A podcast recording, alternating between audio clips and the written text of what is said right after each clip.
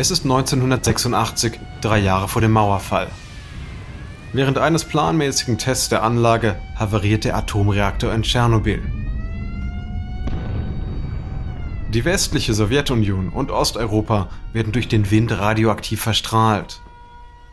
Der giftige Dunst ist nach Einschätzung der Strahlenschutzkommission die Ursache für den frühen Tod von Zehntausenden Menschen.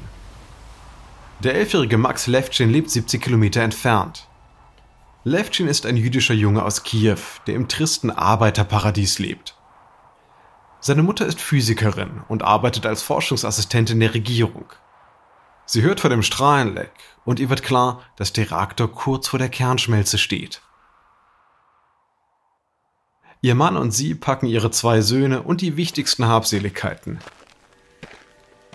Sie stapfen durch den sauren Regen zum Bahnhof. Max hört seine Mutter sagen, es ist schlimm. Es ist so, so schlimm. Während sie 800 Kilometer zur Krim rumpeln, sehen sie einen stetigen Strom von Feuerwehr und Krankenwagen nordwärts fahren. Als die Levchins auf der Krim ankommen, werden sie mit vielen anderen Ankömmlingen an einem Kontrollpunkt angehalten. Dort werden alle aus Tschernobyl auf Strahlung geprüft. Ein Soldat prüft jeden mit einem Messgerät. Bei Max schlägt der Geigerzähler aus.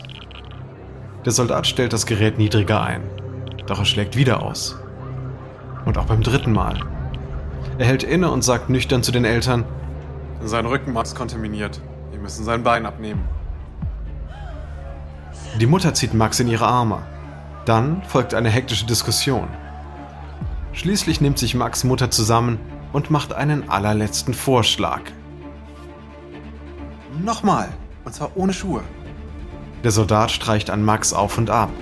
Und diesmal bleibt das Gerät still. Der winzige Dorn einer Rose war das Problem. Max war in Kiew darauf getreten und er steckte in seiner Sohle fest. Dieser kleine Dorn trug all die Strahlung in sich, um die Sensoren zu triggern. Eineinhalb Jahre lang lebt Max bei Verwandten auf dem Land. Dann reisen die Levchins nach Chicago zu einem entfernten Verwandten. Und schon bald wird Max jemanden treffen, der genauso intelligent und ehrgeizig ist wie er. Und zusammen werden sie sprichwörtlich den Einzelhandel auf den Kopf stellen.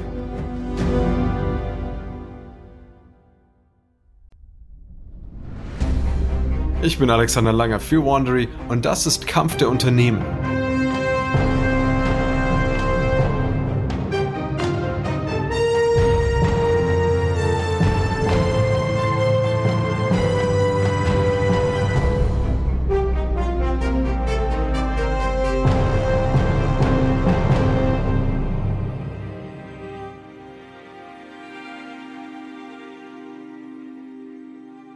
Heute geht es um das Wettrennen zwischen eBay und PayPal und um die Vorherrschaft im Onlinehandel im schnell wachsenden Internet.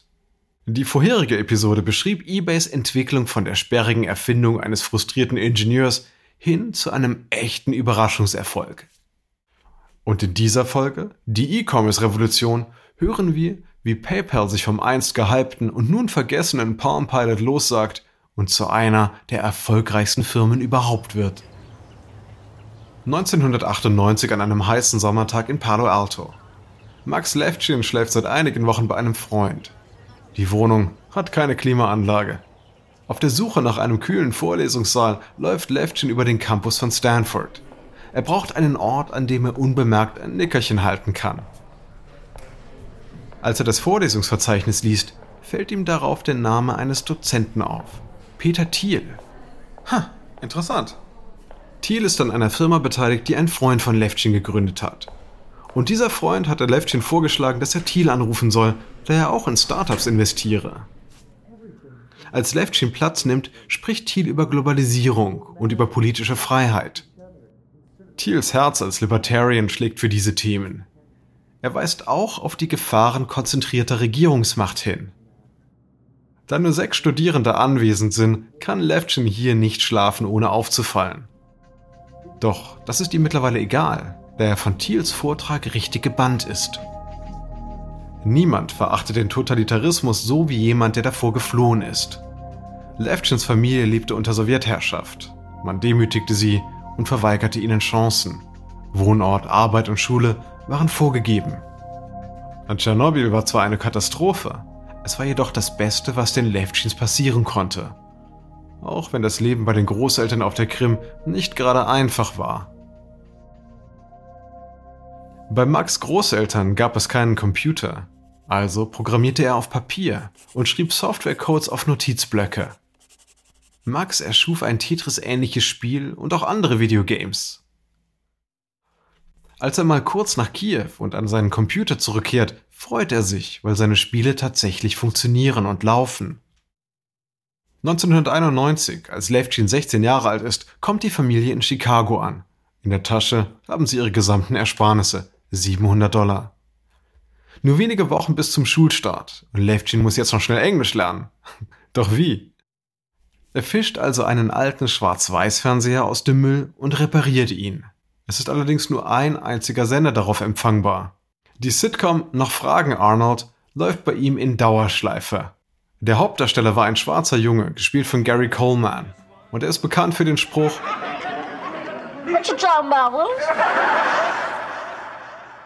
Wovon sprichst du, Willis, wird zum Kultsatz. Levchin übt ständig und behandelt die Sitcom so wie seine Computerprogramme. Er macht sich Notizen zur Aussprache, Grammatik, Wortwahl, Umgangssprache und vielen weiteren Aspekten. Als die Schule beginnt, kennt er den Text in- und auswendig. Am ersten Schultag ruft ihn der Lehrer auf. Max, erzähl uns doch etwas über dich, bitte. Max freut sich, seine neuen Sprachfertigkeiten zu zeigen. Doch der Lehrer sieht perplex aus, während seine Mitschüler leise lachen.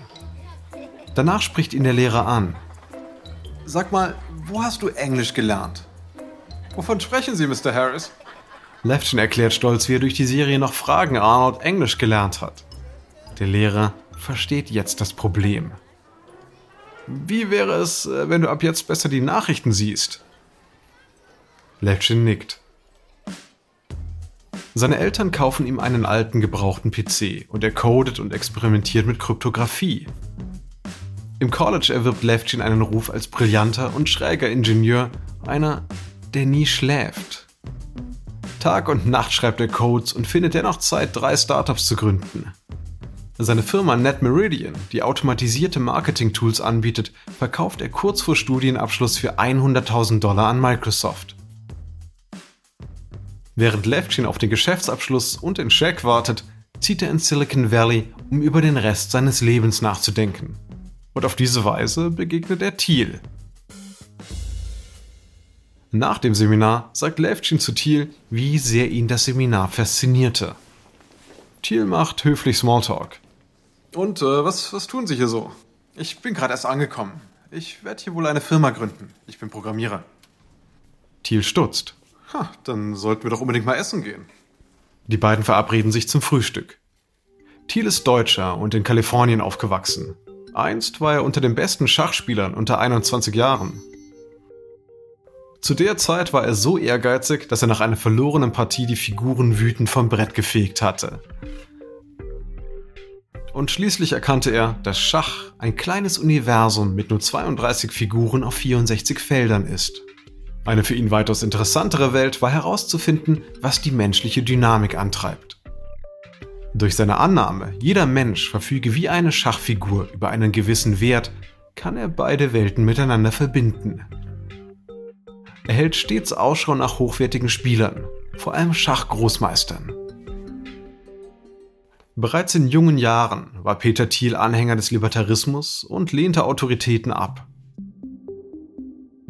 In Stanford studierte er Philosophie und gründete den Stanford Review, eine libertäre Zeitung, die er zu einer Publikation von nationalem Rang machte. Thiel hat auch beeindruckende mathematische Fähigkeiten. Quadratwurzeln zum Beispiel kann er bis auf eine Dezimalstelle berechnen. Nach seinem Abschluss 1992 arbeitete er für eine große New Yorker Anwaltskanzlei.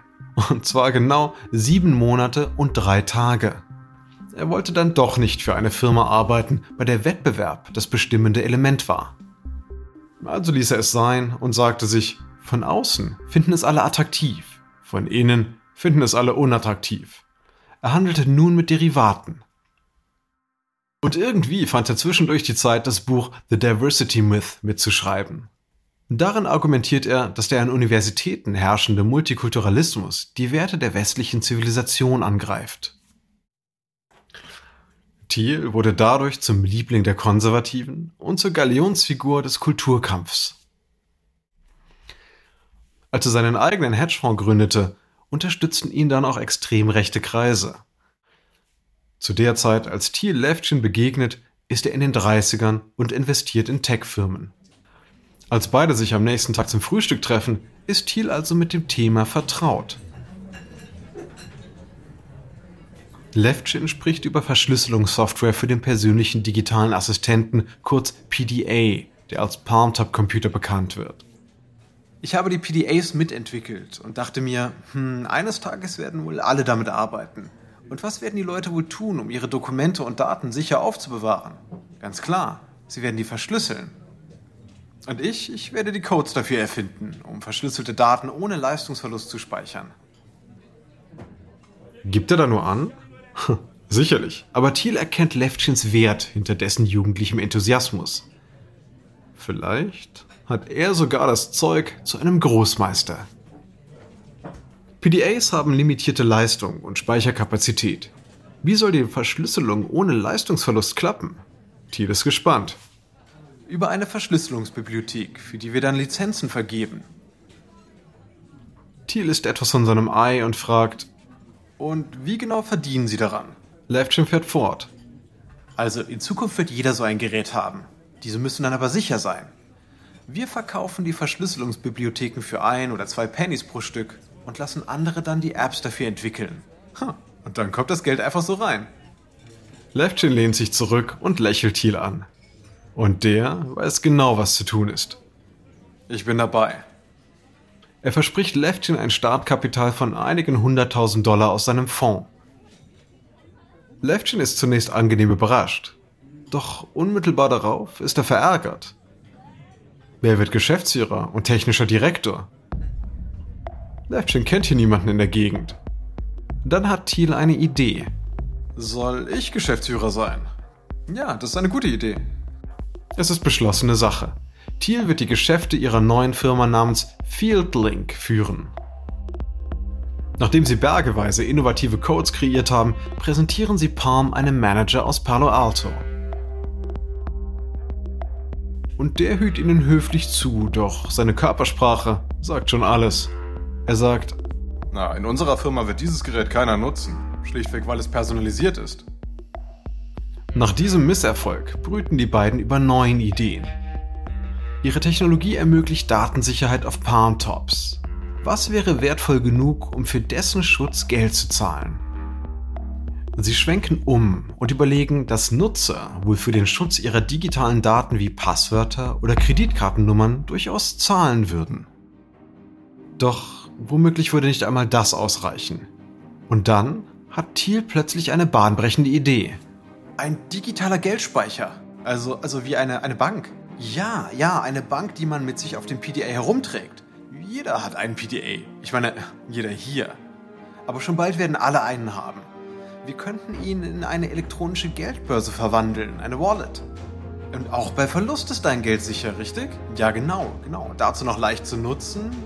Ja, das ist es, das ist es. Wir haben es.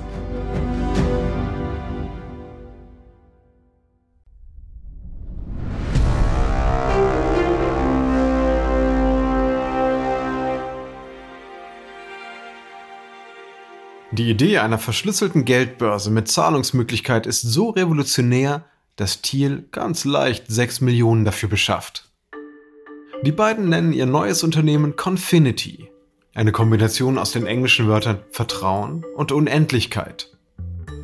Levchins Prototyp begeistert schnell die Horden von PDA-Nutzern im Silicon Valley. Man stelle sich bitte Computerfreaks beim Lunch vor, die sich dafür digitale Schuldscheine für 10 Dollar beamen. Doch es gibt einen Fehler in der Gleichung. Sich nur auf eine Firma zu verlassen, selbst eine so respektable und eine mit einem großen Marktanteil wie Palm, das könnte Confinitys Ende bedeuten.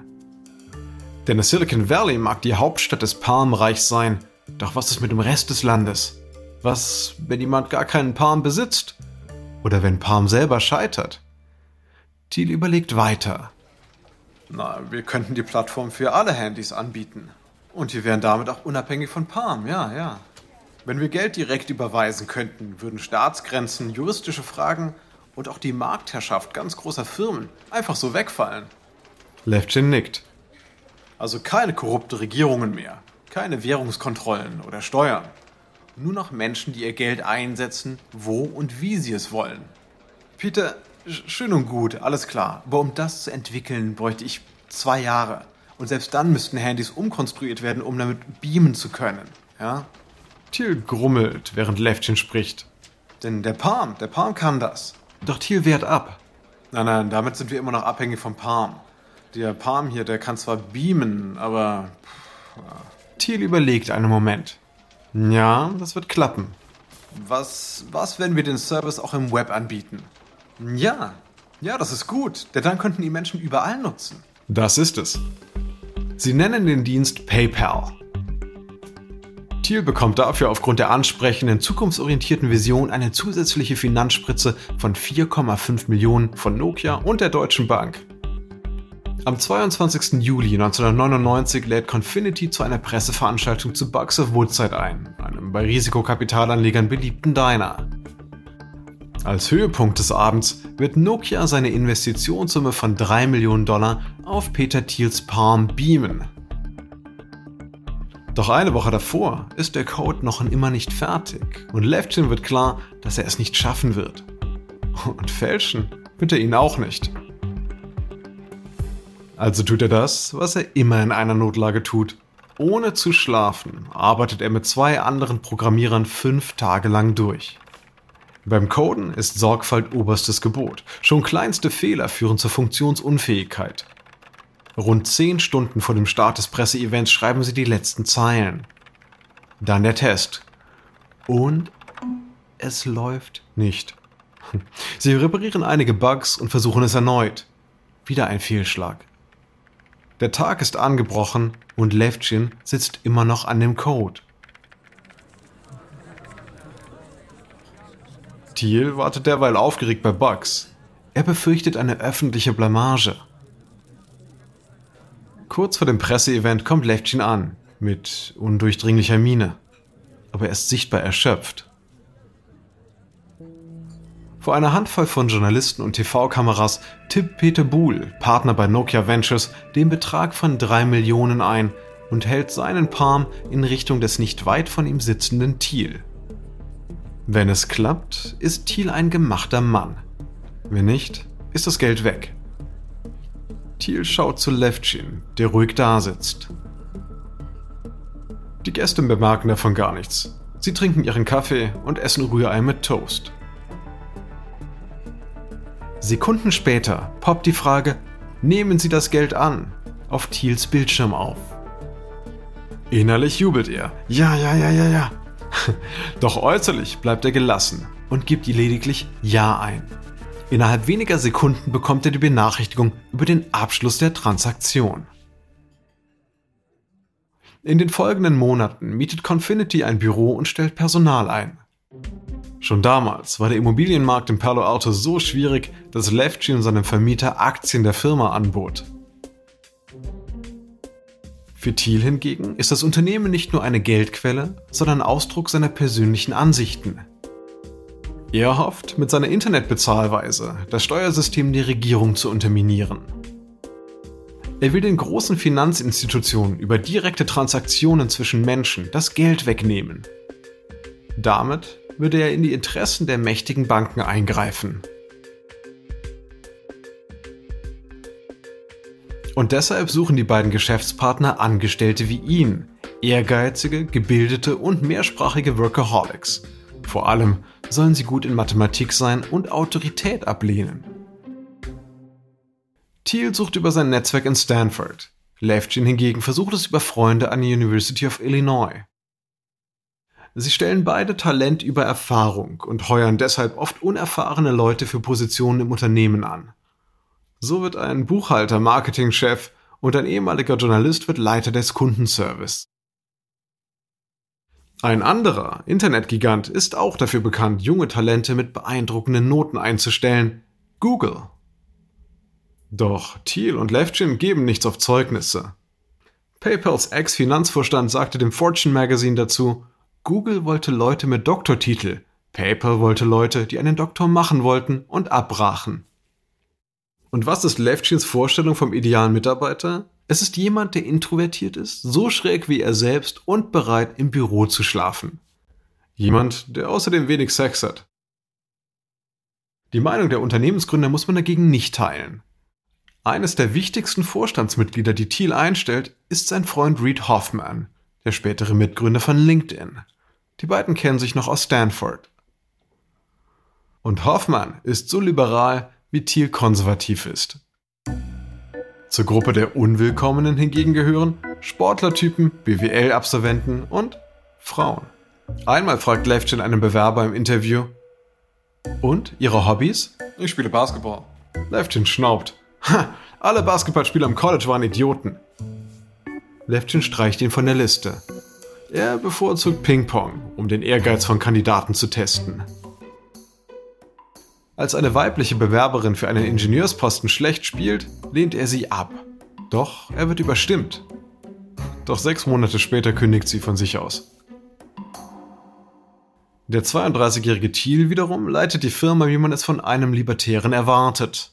Mit kreativem Chaos und individueller Note.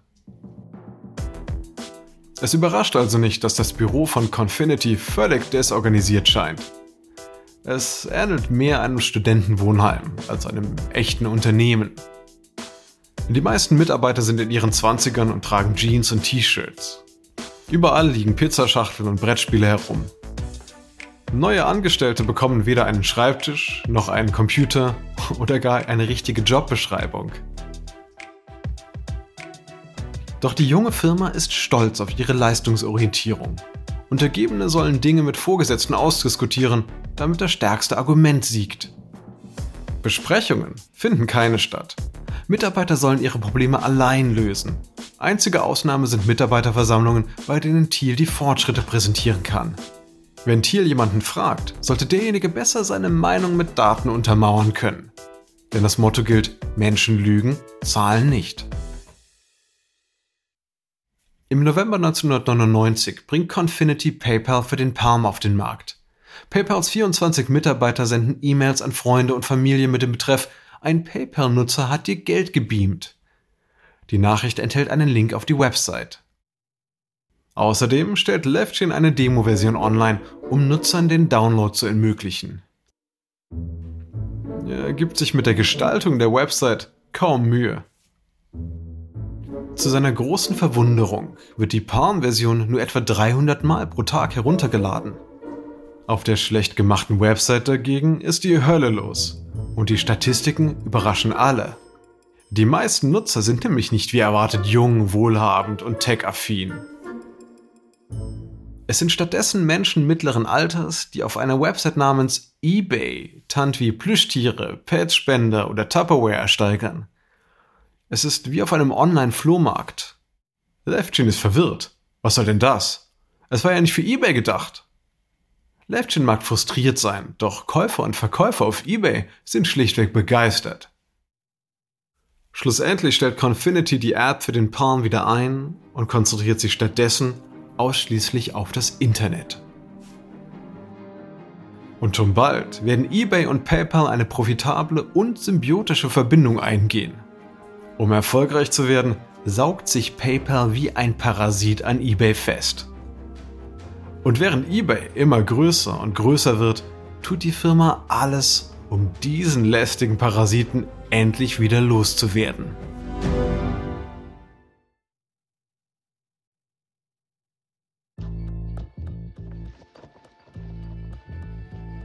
Ich hoffe, Ihnen hat diese Folge von Kampf der Unternehmen gefallen. Ein kurzer Hinweis zu den Dialogen, die Sie soeben gehört haben. Wir wissen natürlich nicht genau, was gesprochen wurde.